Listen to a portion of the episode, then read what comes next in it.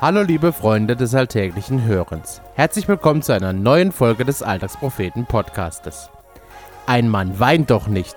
Viele Jungs oder Männer haben diesen Satz, wie auch ich, höchstwahrscheinlich als sie noch klein waren, von ihren Eltern zu hören bekommen, wenn sie ihre Emotionen in der Öffentlichkeit zeigten.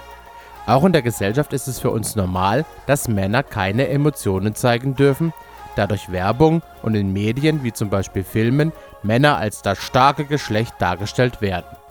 Joschka hat sich nun zum Start der neuen Alltagspropheten-Themenreihe Herz über Kopf die Frage gestellt, wie wichtig es ist, seine Emotionen offen zu zeigen und wie wir dadurch wieder Freude erkennen können.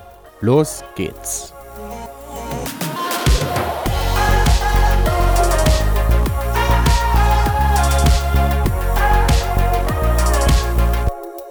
Nah am Wasser gebaut.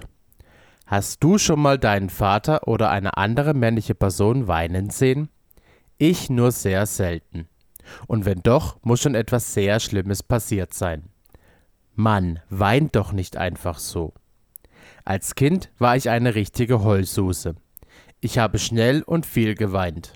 Manchmal war das ein willkommenes Mittel, um Autoritätspersonen weich zu machen was zugegebenermaßen meistens hervorragend funktionierte. Als Teenager habe ich mir angewöhnt, nicht mehr so offen zu weinen. Was nicht heißt, dass es seltener wurde, geschweige denn immer geklappt hat. Ich habe mich schon immer für sehr emotional gehalten und hatte oft Angst, damit in einer erwachsenen Männerwelt zu bestehen. Was mache ich, wenn ich eigentlich nah am Wasser gebaut bin, aber keine Schwäche zeigen darf oder will? Warum gilt es überhaupt als schwach, Gefühle zu zeigen? Und warum gelten traurige Tränen als besonders schlimm?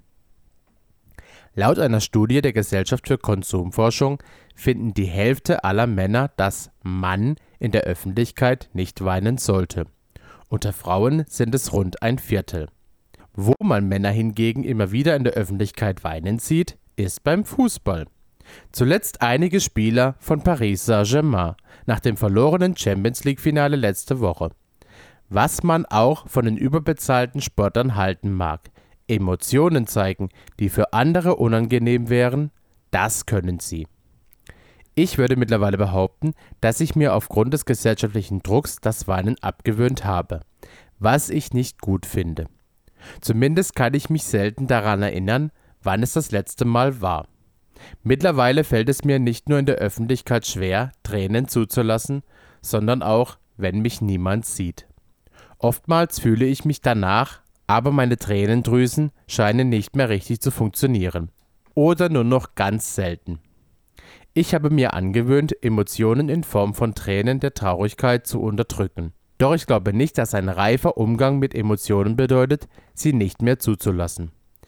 Emotionale Intelligenz heißt nicht, von einer Heulsuse zum Eiszapfen zu werden. Der angemessene Umgang liegt irgendwo in der Mitte und Eis kann schmelzen. Und so sehr Mann auch versucht, die Tränen zurückzuhalten, jede Welle bricht. Irgendwann. Letztendlich ist das hier ein Plädoyer für mehr Schwachheit und Verletzlichkeit.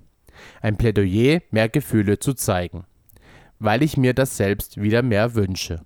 Ich glaube, unsere Gesellschaft kann das fair und ertragen. Traurigkeit ist zwar weniger schön als Freude, aber letztendlich nicht schlimm. Ich glaube, dass wir sie brauchen, um Freude überhaupt als solche zu erkennen.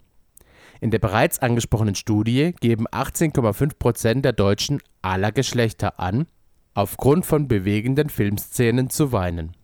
Falls du also am Ende dieses Textes richtig Lust hast, deine Tränendrüsen mal wieder richtig durchzuspülen, empfehle ich dir dieses Video, das mich zum Weinen bringt.